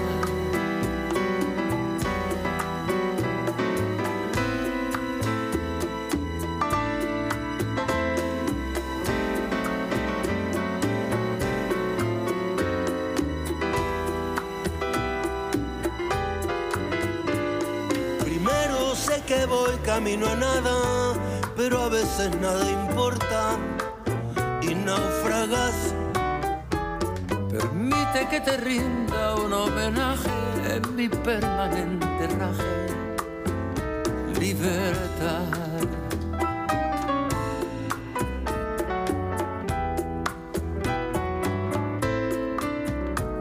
Anoche te escribí nuevas canciones eso solo significa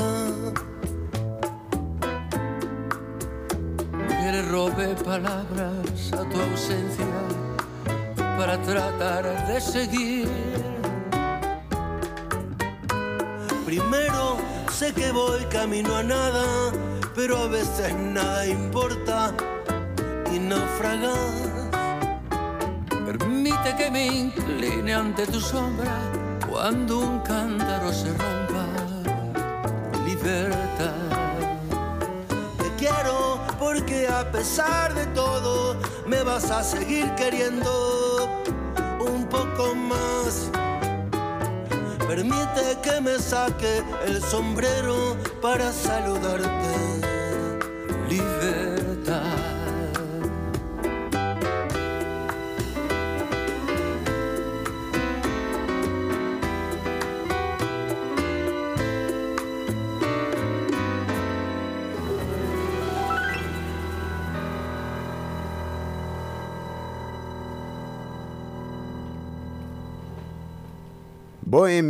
Andrés Calamaro y Julio Iglesias. Qué temazo, qué versión de bolero exquisita nos regalaron estos dos artistas de esta canción. eh, buenísima, realmente. Además, el te ¿Le gustó, Mariela? Un montón. ¿Verdad? Qué temazo. Sí, sí. Muy, muy bueno. Eh, de hecho, la versión original de, este tema es, eh, es, eh, es igual de buena. O sea, eh, búsquenla, Bohemio de Andrés Calamaro, que, mm, que suena buenísima. Realmente hay que... Hay que digerirlo. Andrés Calamaro eh, a veces no es eh, lo más fácil, pero, pero tiene unos temazos realmente. O sea, Y- vale la pena, vale la pena tomarse su tiempo. Sí, sí, tómense el tiempo, que, que vale la pena. Eh, bueno, tenemos mensajes de la audiencia desde Tilarán. Buenos días, que la música esté con vosotros. Fríos, friolentos, friolizan el cantón mágico de Guanacaste, Tilarán. Saludos, nos dice Riner Camacho. Riner, eh, mándeme un audio, eh, por favor, mándenos un audio, así lo ponemos al aire. Eh, queremos un reporte desde Tilarán de qué está pasando por ahí. También a toda la gente que estudia electrónica y que bretea ahí con, con Riner eh, Camacho. De hecho, eh, a don Cristian Elizondo, un saludo también. Eh, gente, qué lindo, ¿eh? Irse para Para que Tilarán. nos ayuden con los hackers o en general simplemente para, para que nos conversen de sus conocimientos técnicos. Estaría bueno, ¿eh? Cuenten- O sea, si, si, si están dispuestos a ayudarnos, pues no. el nos- otro día, el otro día Riner estaba pidiendo, eh, ¿vio esos bombillos LED que se dicen de bajo consumo? Que parecen como ra- un rabo de chancho. Esa es una forma de llamarlos, pero sí. Bueno, eh, estaba pidiendo de esos porque iban a hacer un trabajo en electrónica. No sé, no sé qué estarán haciendo ¿eh? en Tilarán. ¿Cuál, cuál es su plan exactamente? Sí, por favor. Hmm. Dice que necesitaba miles, además. Riner, ¿qué estás haciendo? Bueno, pero eh, también teníamos una consulta de la audiencia, Mariela, sobre cómo deshacerse de medicamentos vencidos. Este es un asunto muy interesante, ¿verdad? Porque de hecho sí, yo había hablado antes con ustedes acerca de cómo los medicamentos son un problema bastante grande para aguas residuales. En Costa Rica se están detectando muchos medicamentos en aguas residuales, todo, todo entre verdad, de- desde antihistamínicos hasta eh, medicamentos psiquiátricos como antidepresivos y ansiolíticos. Sí, si ves un, un pez medio, medio adormecido, un tiburón medio dormitando, es que se tomó un Exacto, a ser clonazepam. problema para él. Sí. Sí, sí, exactamente. Y los antibióticos, ¿verdad? Son un problema enorme porque matan, pues, microbios que son, pues, importantes para el medio ambiente. De hecho, Claro, medicamentos tirás una son- moxicilina que no sirve para nada en el cuerpo, pero la tirás al mar y mataste medio lecho marino. Exactamente, accidentalmente fuiste el autor de la muerte de un coral, ¿verdad? O sea, como que no. Entonces, ¿qué es la cosa? Entonces, ¿verdad? Son, estos son desechos biopeligrosos, necesitan una forma adecuada de ser tratados.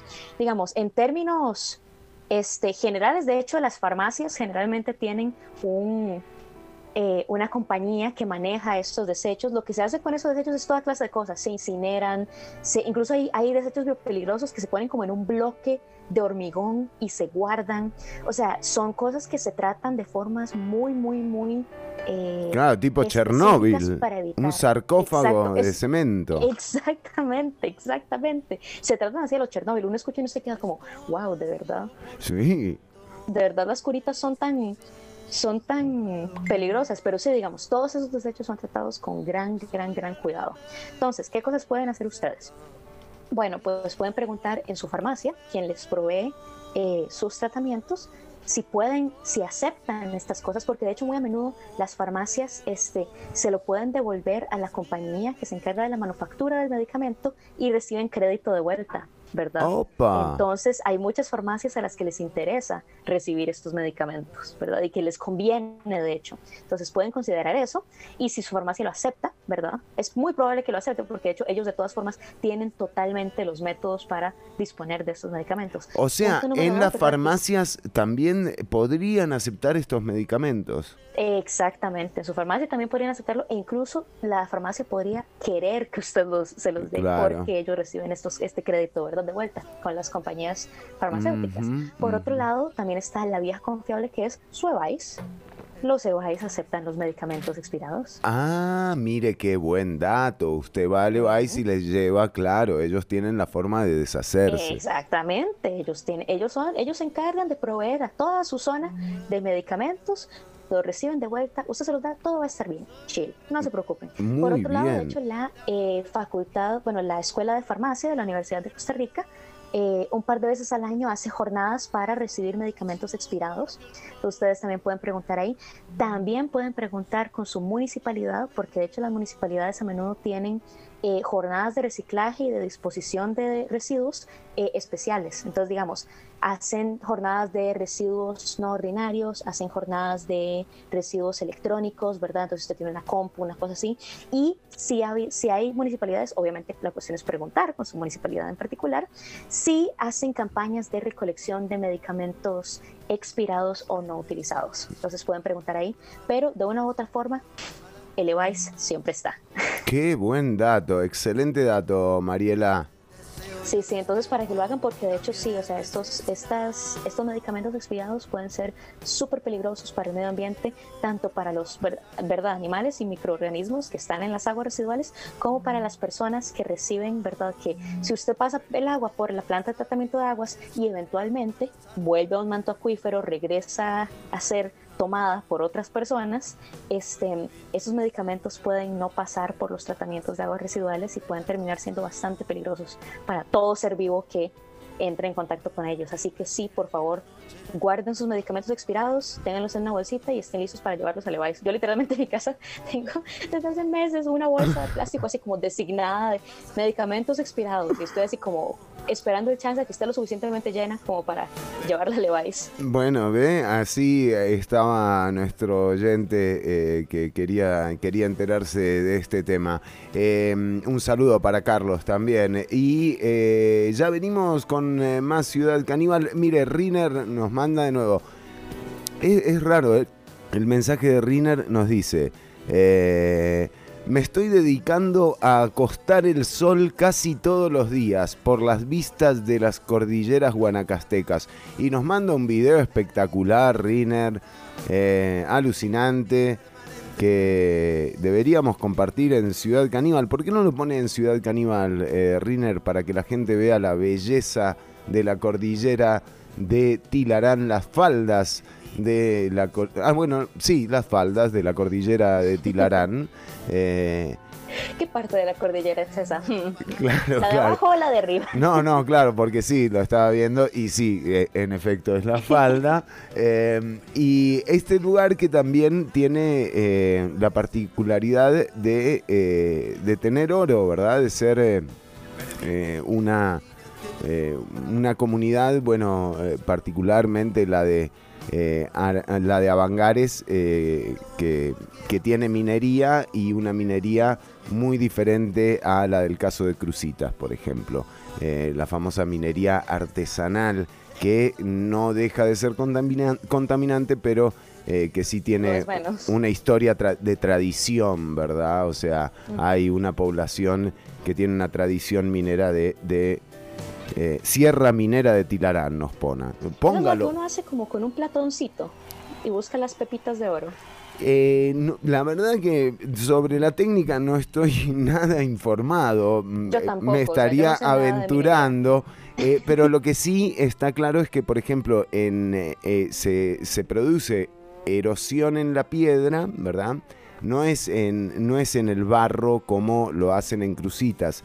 Eh, esto es más bien directamente en la piedra, eh, se, se erosiona, se oxida eh, y esto genera un óxido que también es contaminante, que no es beneficioso para el medio ambiente, pero en, se hace en unas medidas y en unas cantidades que son aparentemente sostenibles. ¿no? Cada vez que aparece esa palabra, hay que red flag automático.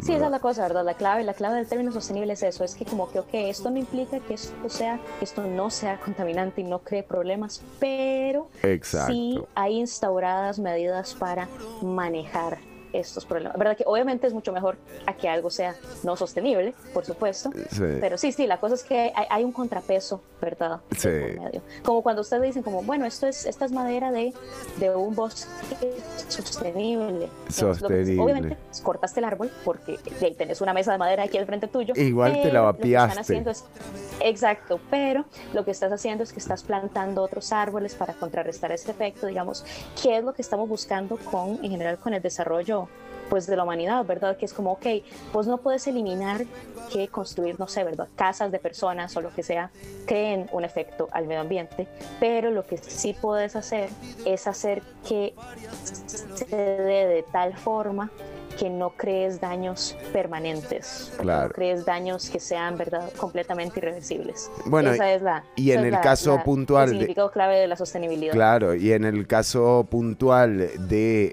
eh, Avangares y de la minería en Avangares, eh, justamente eh, una de las grandes diferencias, por ejemplo, con respecto a Crucitas, tiene que ver con eh, la demografía del lugar, o sea, con la, con la gente que vive en el lugar, mientras que en Avangares son de nuevo mineros de tradición minera de, de hace 100 años.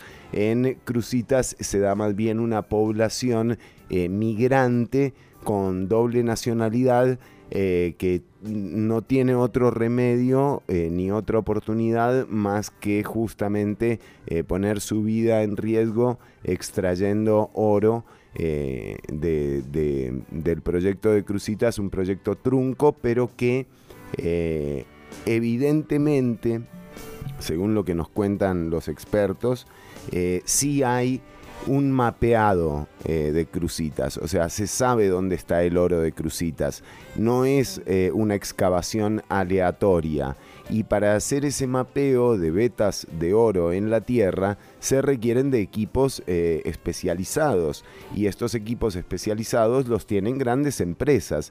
Y esas grandes empresas ya hicieron el mapeo y la exploración del oro en, en, en crucitas. Y por eso quienes llegan ahí eh, tienen claro dónde excavar y tienen claro también a quién darles el, el oro. Así que es, eh, es, eh, son, son los datos, ¿no? Eh, ahora Tomen que... eso en cuenta cuando oyen hablar de, de Cruzita. Exactamente, exactamente. No es lo mismo Crucitas que, que Avangares, básicamente. O sea, eso hay que tenerlo en cuenta. Vamos con música nacional. eh, Sierra Minera de Tilarán. Póngalo, postelo, dice Riner Camacho. Ya mismo lo ponemos y lo posteamos, eh, estimado Riner. ¿eh? Un, un saludo para, para la gente de Guanacaste y para toda la gente que nos está escuchando del otro lado del parlante, la gente que escucha por Radio Nova CR y a quienes están sintonizando una bulla radio. Esto es Monte, el ojo derecho.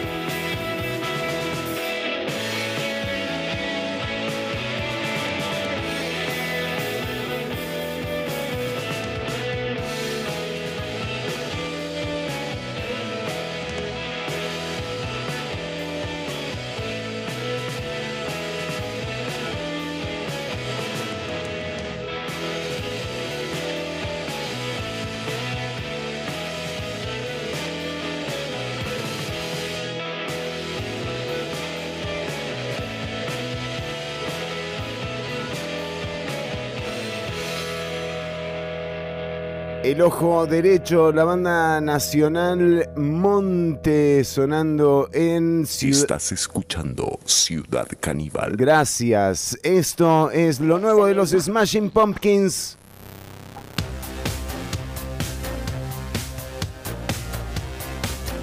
Once con 29 minutos. Exactamente media hora después de las 11. Nada más. Ya venimos con más, ¿eh?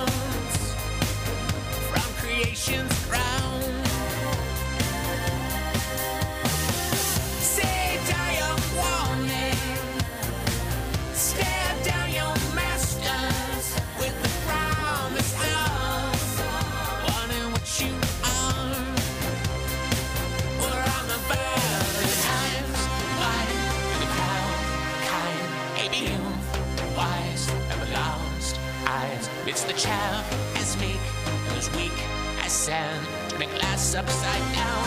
House should they pound.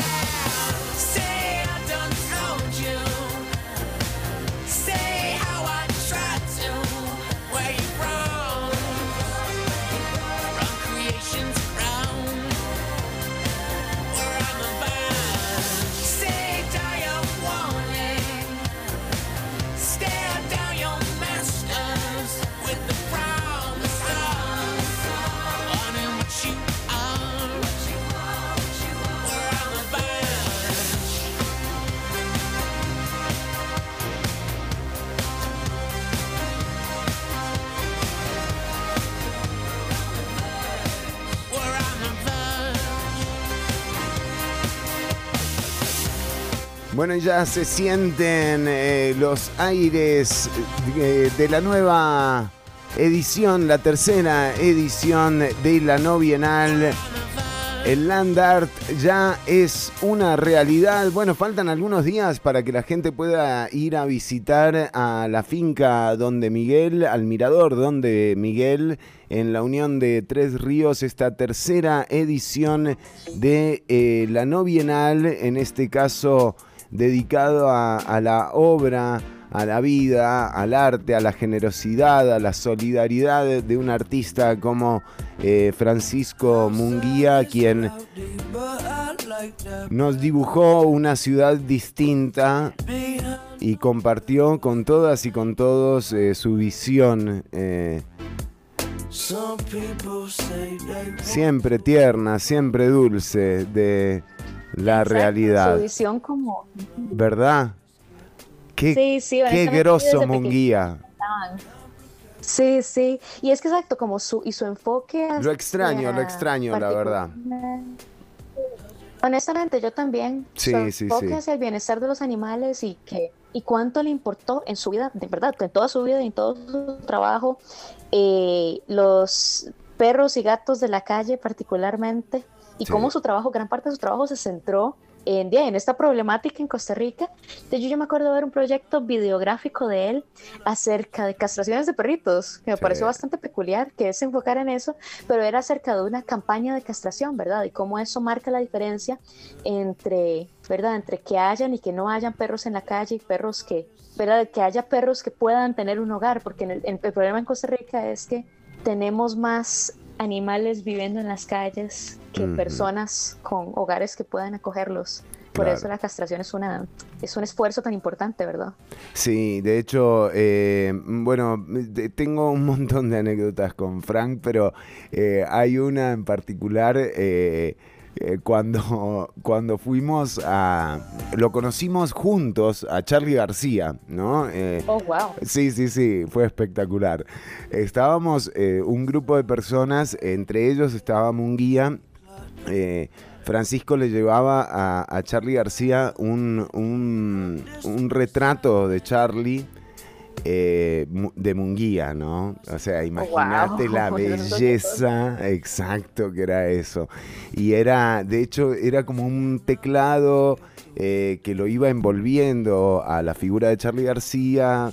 eh, hermoso, realmente. Y, y bueno, además Francisco siempre tuvo una posición política, ¿no? O sea, siempre hizo política con su arte y siempre ocupó los espacios públicos. Así que es, eh, eh, es realmente eh, un- una actitud destacable que el Land Art, la tercera edición de la no bienal, eh, sea dedicada a la obra eh, y de nuevo a la generosidad y a la solidaridad de un artista al que extrañamos muchísimo, Francisco Munguía. Por supuesto que eh, su arte queda eh, eh, en, en sus hijos y ya están trabajando en eso y su, y su obra, su Costa Rica Wow, su, eh, o sea, todo su trabajo por bienestar.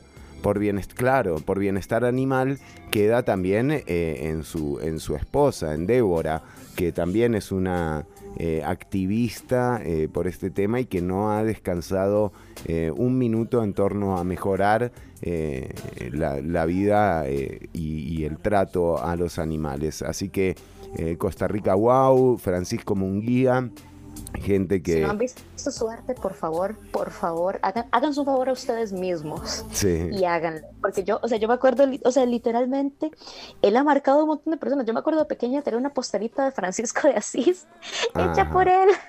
Yo le regalé a una rata, a un, a un dueño de radio, una vez cuando tuvimos un problema, le regalé la calcomanía de Carebarro, que tenía la calcamunguía de Carebarro.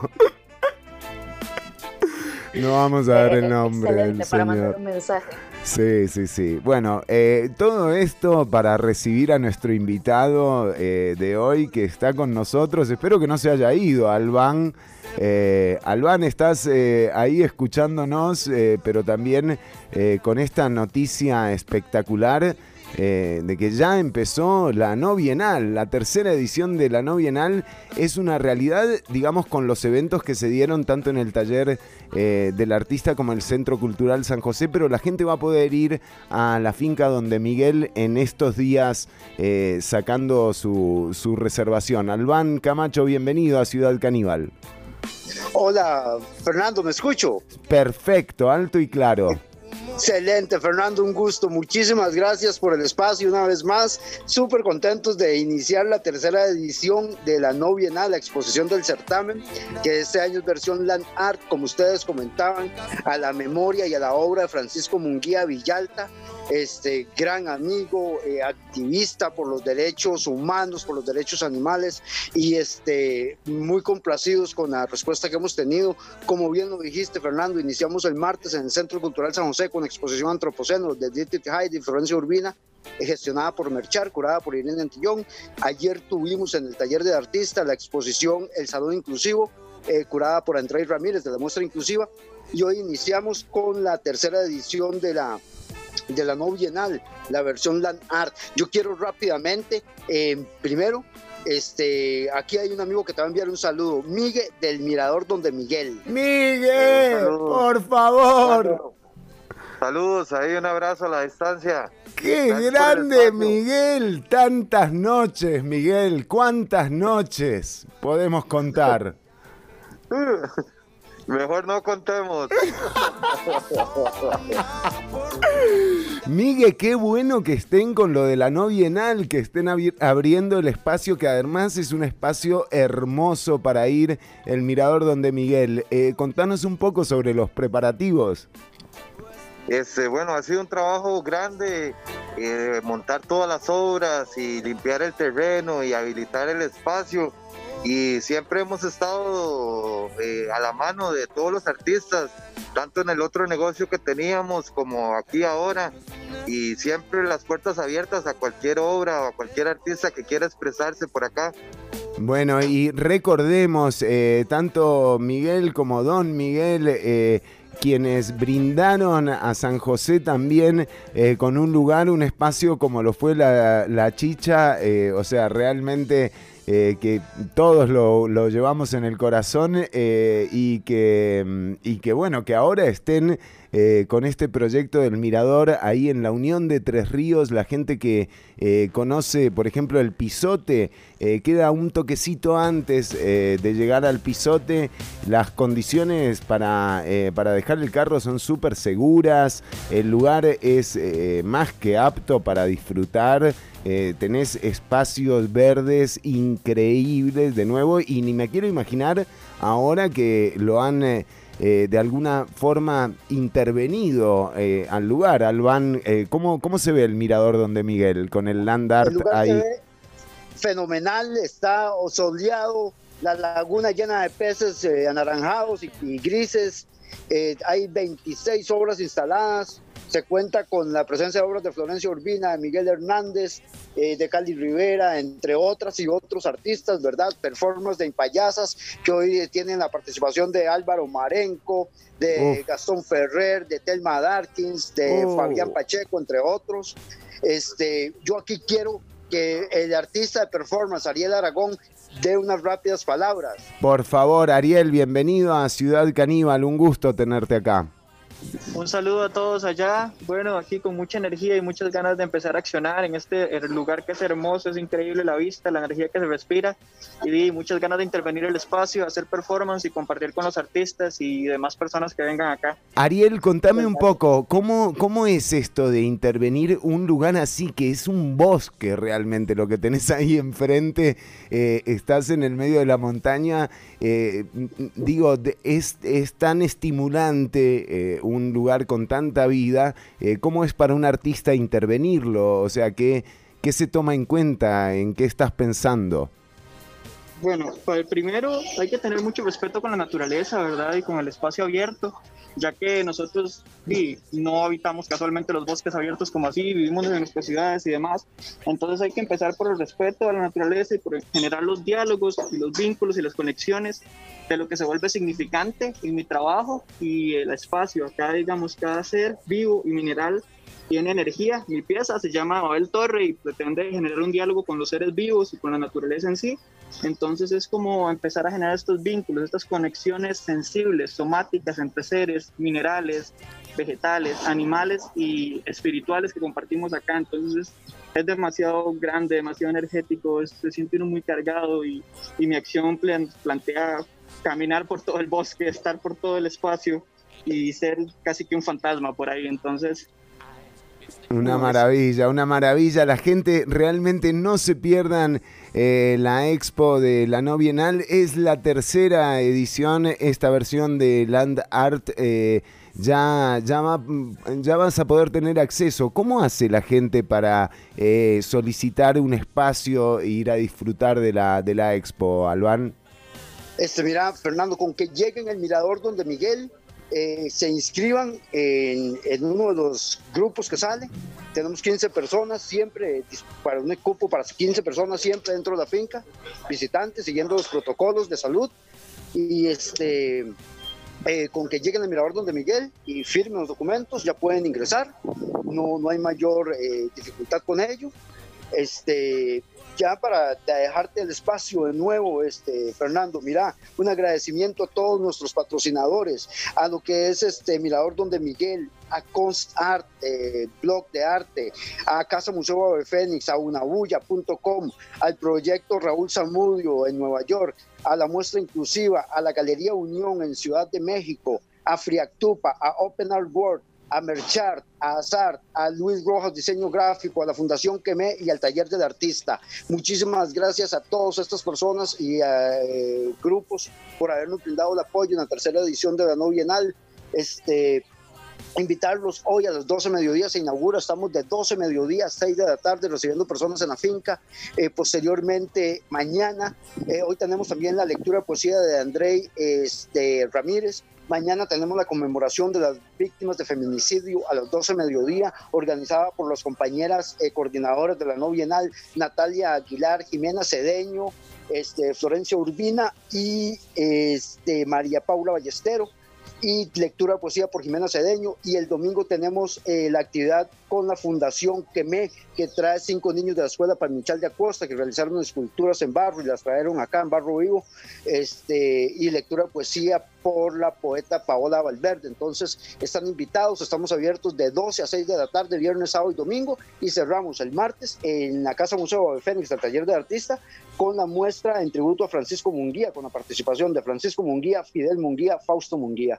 Impresionante, así que la gente, bueno, igual estén atentas y atentos a la programación, pero ya saben que ya pueden disfrutar de la tercera edición de la no bienal cuando uno ha visto en este año eh, los movimientos de artistas eh, en, eh, en repudio a la inacción que ha tenido el Ministerio de Cultura con respecto a la situación que se está viviendo en toda la comunidad artística nacional. Uno dice, bueno, ¿cómo, cómo apoyar el arte. Bueno, justamente acá tenés una oportunidad. Ir a, la no bienal, eh, llegar al mirador Don de Miguel, ver estas 26 obras y formar parte de la tercera edición en honor y homenaje a Francisco Munguía. La no bienal tercera edición ya es una realidad. Gracias y disfruten muchísimo, Albán, Miguel, Ariel y todos y todas las que estén ahí presentes. Muchísimas gracias, Fernando. Un saludo y muchísimas gracias por todo el espacio y el apoyo de Ciudad Caníbal. Un abrazo, Fernando. Un abrazo especial para los amigos y las amigas que se encuentran allá en la Unión de Tres Ríos. Nosotros seguimos. ¿Está Ortuño con nosotros? Oh, Dios mío. ¿Está Ortuño? ¿Llegó ¿Cómo Ortuño? le va, Chironi?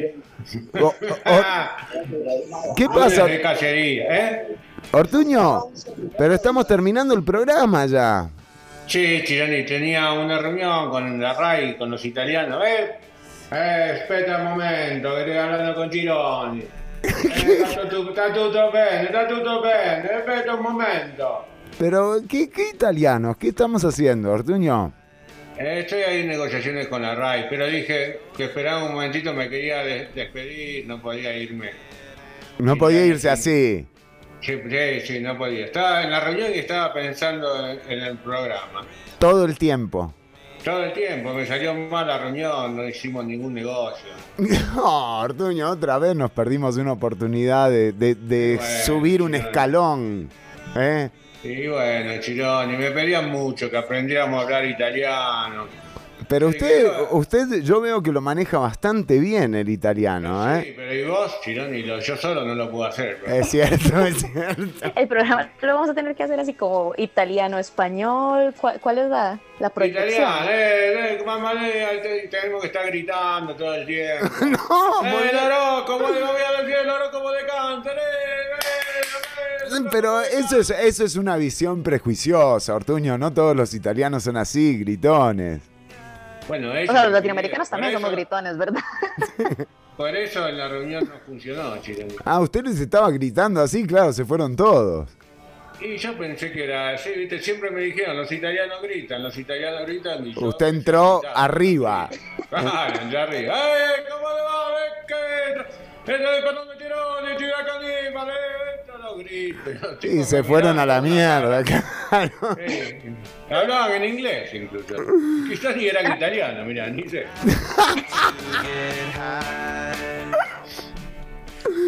Bueno, eh, nada, un, eh, Ortuño, un placer tenerlo en el último programa del año, ¿eh? Gracias, y tengo contenido. Mariela tiene un Oh, wow. contenido hoy. Pero ya, ya terminamos, Ortuño. No, no, pero es, es contenido que vale la pena, ¿ok? Para cerrar el Está bien, programa. está bien, gracias, gracias, no importa. No era nada importante. No se ofenda, Ortuño, pero es que, mire, No, so- no, tranquila. faltan 10 minutos Tengo una entrevista con un alien, mirá. justo hoy, Ortuño, pero Justo hoy, bueno, y ahora no lo querés, bueno, ya corté. aparte me está hablando así como si ya esté boludo, boludo. O sea, me habla como si estuviera de vacaciones ya, Ortuño. ¿Qué, qué estaba tomando con los italianos? Eh, estábamos acá, Martín y Seco, chicos. Oh, oh. Con la- Es, de verdad bebidas de vacaciones. una aceitunita, todo bien. ¿La aceitunita esa de 40 mil dólares? 40 mil dólares, sí. Vi que algunos no tenían aceitunas, seguramente están ahí. Están ahorrando. Un ahorro importante.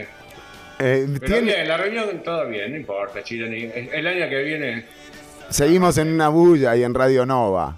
La rompemos, Chironi. Muy bien, Ortuño. Eh, bueno, Mariela Herrera, llegamos al final del programa de hoy. Al final, sé ¿De, de- de qué hablaron, Chironi?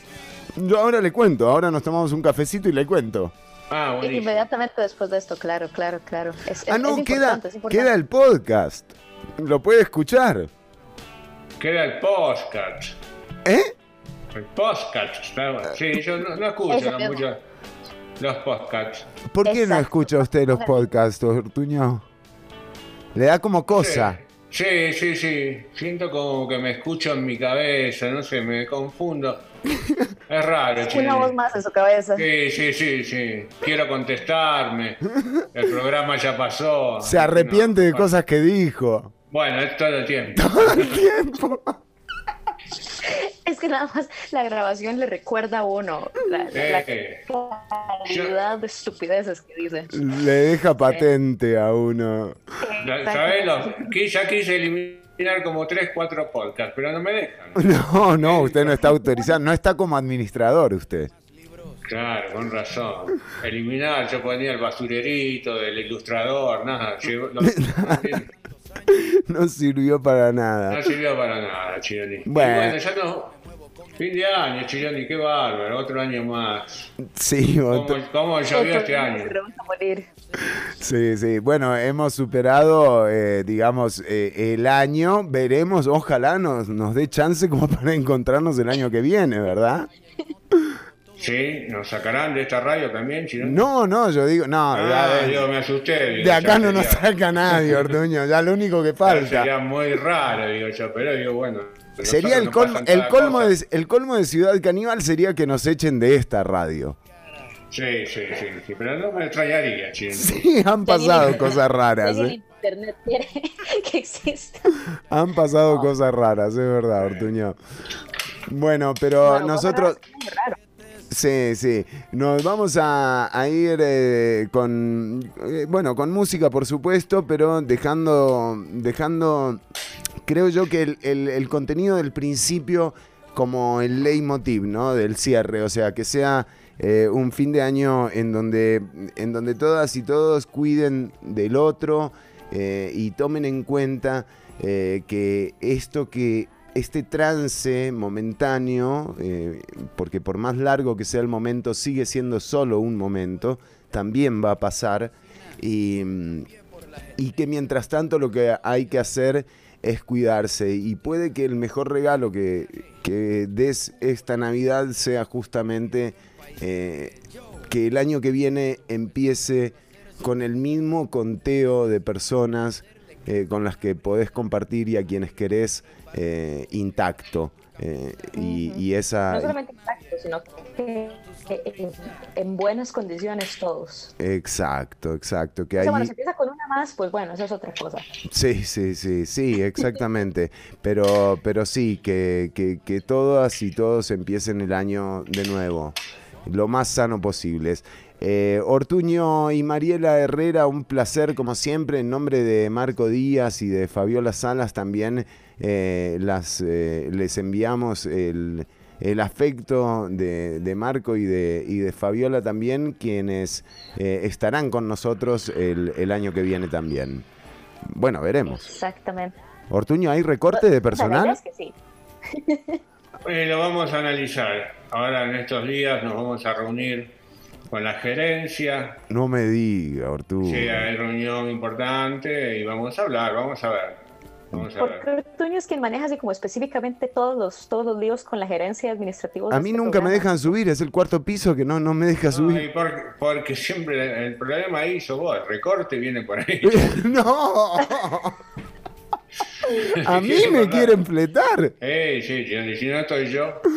No me diga, Ortuño, esto es un abuso, o sea, por favor. Bueno, está bien. Eh, esperemos que entonces en- el año que viene nos encuentre completos eh, en el programa. Nosotros también, sí. Sí.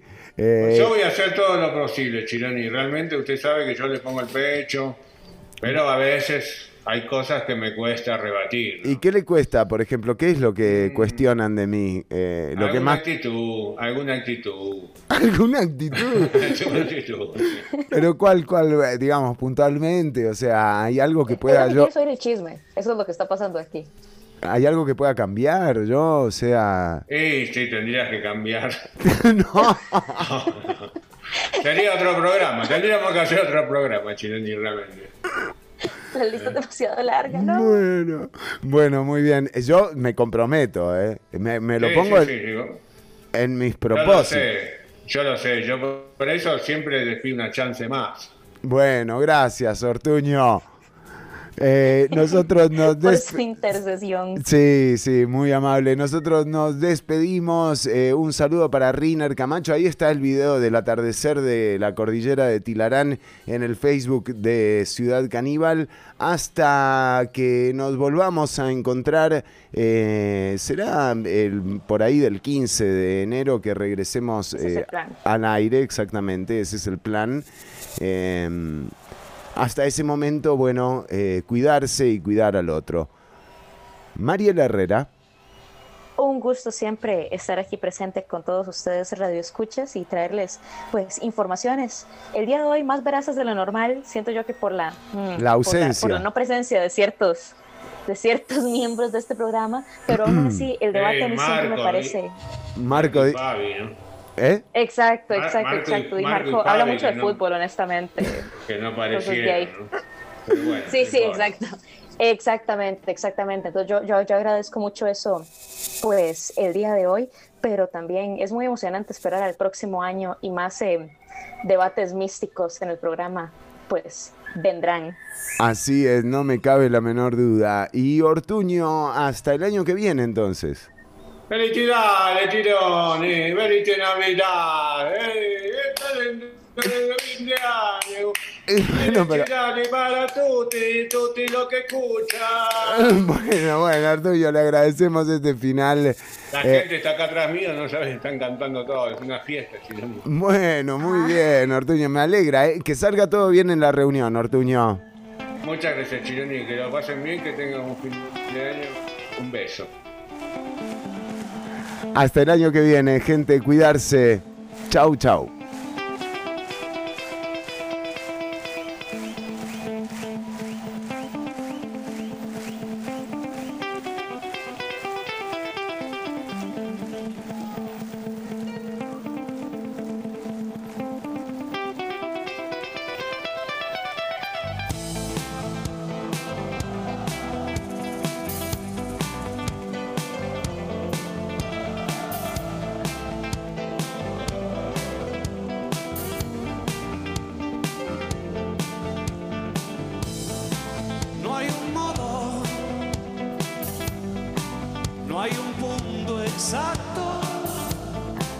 Te